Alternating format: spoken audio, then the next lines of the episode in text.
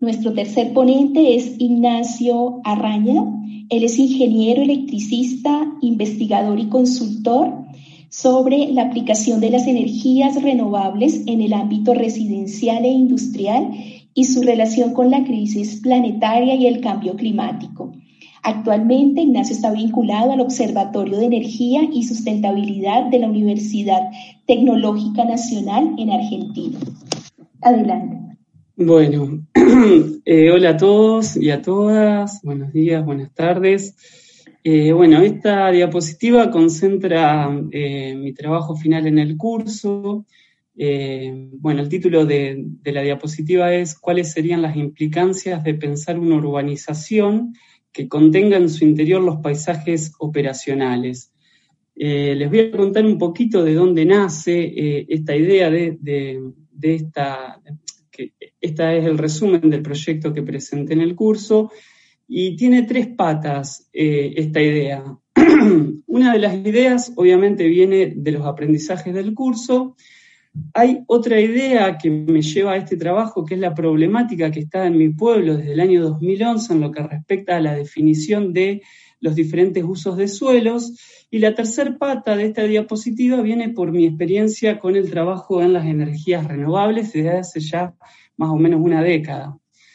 Eh, y toda esta condensación de, esto que ahora les voy a explicar arranca a partir de uno de los textos que vimos en el curso, que es de Higueras, donde eh, esta autora plantea eh, la idea de pensar a la ciudad o a la urbanización como un ecosistema.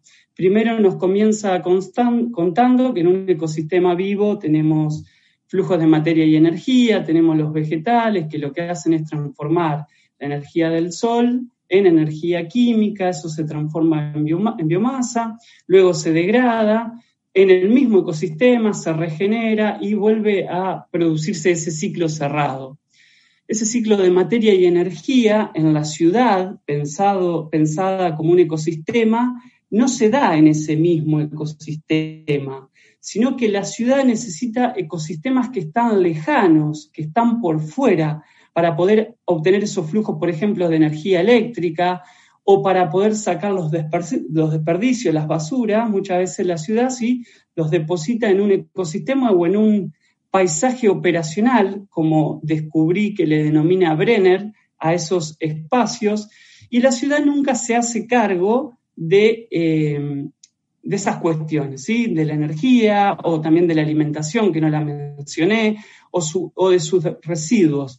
Entonces, esa idea de que la ciudad era un ecosistema que no se parecía al ecosistema natural que conocemos de siempre, me empezó a hacer ruido y fue una de las cosas que me motivó a hacer este trabajo.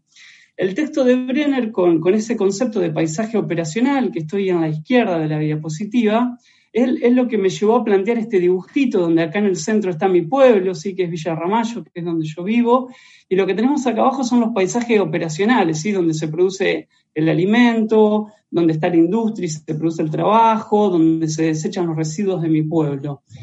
Y acá aparece también el, code, ¿sí? esto que es una de las patas que me lleva a hacer este trabajo, que es el Código de Ordenamiento Urbano y Territorial, que como les contaba, hace casi 10 años que se viene debatiendo en mi pueblo y que no tiene solución producto de un montón de cuestiones que ahora les voy a contar. Y otra, obviamente, de las claves de este curso, que fue lo que es el cambio climático, y cómo todo, encontré, bueno, toda una relación entre todo esto que, que estábamos estudiando y además entre mi experiencia de energías renovables. Em, también ayudó mucho a entender este tema Maristela Esbampa con los textos donde abordamos el tema de cómo los humanos hemos subordinado a lo largo de la historia a la naturaleza, la tenemos a nuestro servicio, de hecho nos sentimos exteriores a la naturaleza, que me parece que eso es un problema también que tenemos que trabajar. Entonces, eh, una de las ideas que traté de plantear en el curso fue, ¿qué pasa si nosotros estos paisajes operacionales que tenemos eh, subordinados, ¿qué pasa si los metemos adentro de la ciudad? Lo cual en, un momento me pareció un poco utópico, pero les cuento por qué se me ocurrió meter esto ahí adentro. Primero porque yo no puedo entender cómo en mi pueblo hay una hay tan poca seriedad, sobre todo de la clase política, en el tratamiento o, en la discusión pública sobre estas problemáticas de cambio climático y de subordinación y destrucción, explotación de la naturaleza que venimos llevando hace muchos años y que yo creo que estamos llegando al límite ya, como que ya no queda más nada para destruir. Entonces, yo nunca pude comprender por qué la clase política no toma seriedad de eso y tampoco puedo entender por qué la ciudadanía se involucra tan poco en esto. Digo, ¿por qué, si bien en mi pueblo hay participación ciudadana involucrada en esta discusión pública, hay una parte que no se ocupa y, siempre dije, ¿por qué estará pasando? Entonces, hubo una audiencia pública hace unos años en mi pueblo y una de las personas contó que él creía que tal vez la, gente no se involucraba porque no conocía. Entonces ahí yo dije, uh, qué interesante esto, digo, tal vez si los paisajes operacionales no están fuera, sino que están conviviendo con nosotros, nosotros podemos tener eh, un mayor involucramiento con las problemáticas. Podemos ver, por ejemplo, cuál es el impacto en la producción de alimentos, cuál es el impacto en la producción de energía, cuál es el impacto de lo que nosotros consumimos y después tiramos al tacho de basura. Esa fue un poco la idea de, meter el paisaje operacional dentro de la ciudad. Eh, esta idea ¿no? de, visibilizar las, problemáticas y los impactos del modelo de vida que tenemos y, la, situación y la crisis planetaria que estamos viviendo representada por el cambio climático.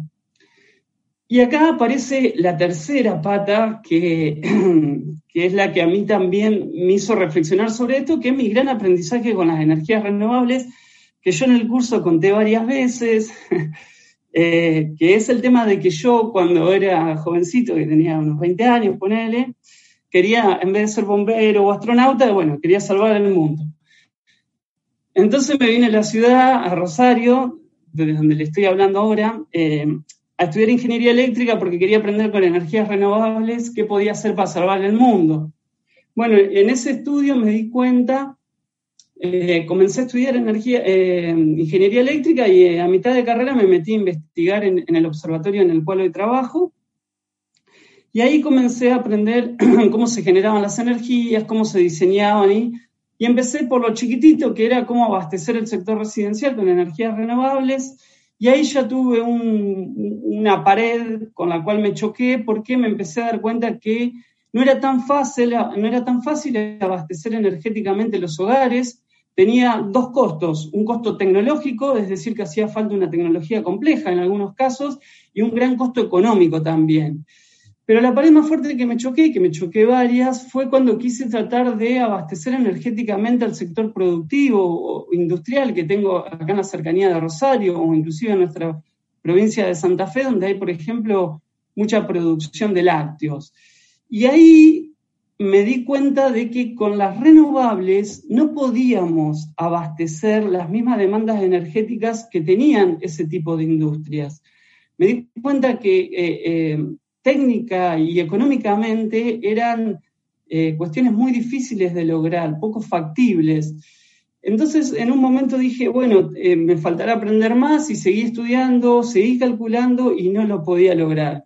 Después empecé a estudiar qué pasaba en otros lugares del mundo y corroboré que lo que yo estaba viendo era real, porque me di cuenta, por ejemplo, yo quería poner algunas diapositivas para mostrarles que en otros lugares del mundo, donde por ejemplo busqué en India, que tiene una gran producción láctea, me di cuenta que para abastecer energéticamente la producción láctea, ellos con el sol, eh, la diapositiva que tenía para mostrarles, cubren solamente el 0,6% de la energía térmica que demanda con el sol. Con lo cual, eso que yo estaba aprendiendo, me di cuenta que, realmente e, era real, ¿sí? que no podíamos abastecer con las energías renovables al mundo. Entonces ahí, bueno, me choqué una pared y, bueno, fue un freno para mí. Y eso también me ayudó a pensar esto de por qué no somos conscientes ¿no? De, de, eso. Entonces dije, claro, esto está lejos nuestro, no, no lo visibilizamos. No solo no visibilizamos la cuestión técnica, sino tampoco que no visibilizamos los impactos socioambientales que tiene la producción de energía, que es lo que yo más conozco, ¿no? Pero que está, bueno, también está en la producción de alimentos, que todos sabemos acá en La Pampa lo que genera o está en, la, en, el destino de los residuos y, lo que sufren ciertas poblaciones que tienen que vivir al lado de eso. Entonces, con respecto a la energía, yo en un momento me di cuenta de que el problema no era de fuentes, no era que teníamos que cambiar los fósiles por las renovables, sino que lo que teníamos que pensar era en el sistema energético. Entonces ahí aparecieron eh, más, más, herramientas, ¿sí? no solo con qué fuentes, sino cómo, para quién, para qué. Empezaron a aparecer algunas palabras como democratizar, desmercantilizar, desconcentrar, y apareció una palabra muy interesante que fue decrecer que esa fue otra de las grandes paredes que me choqué en este aprendizaje, porque en un momento me di cuenta de que había una serie de investigadores españoles que habían publicado un documento donde mostraban que el problema de las renovables no solo era de la capacidad de eh, generación que tienen, sino que también tenemos un problema planetario de stock de materiales. Eso significa que no tenemos ni siquiera los materiales que hacen falta para construir los sistemas de energías renovables que en teoría vendrían a abastecer esa demanda de energía. Entonces esa fue la pared más fuerte que, me choqué, eh, donde me di cuenta de que, bueno, que no iba a salvar el mundo con lo que venía a estudiar a la ciudad. Y bueno, empecé a, estudiar eh, los problemas de forma sistémica, que fue una gran herramienta que también me dio este curso, donde pudimos ver desde diferentes lados todas las problemáticas que tenemos en cuanto al territorio. En fin, para ir eh, cerrando, esta idea de meter los paisajes operacionales adentro de la ciudad es un poco romper la comodidad que tenemos los, citadinos y, ver cómo eh, podemos reflexionar sobre lo que estamos generando a nivel eh, planetario.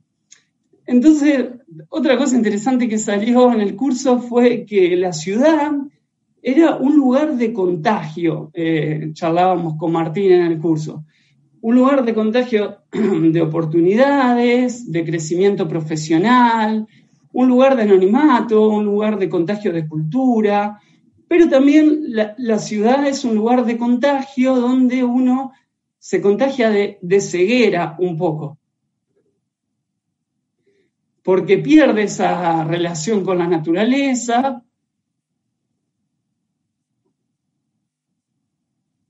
en fin, pierde esa, esa, relación que yo intento potenciar con eh, eh, los paisajes operacionales dentro de la urbanización.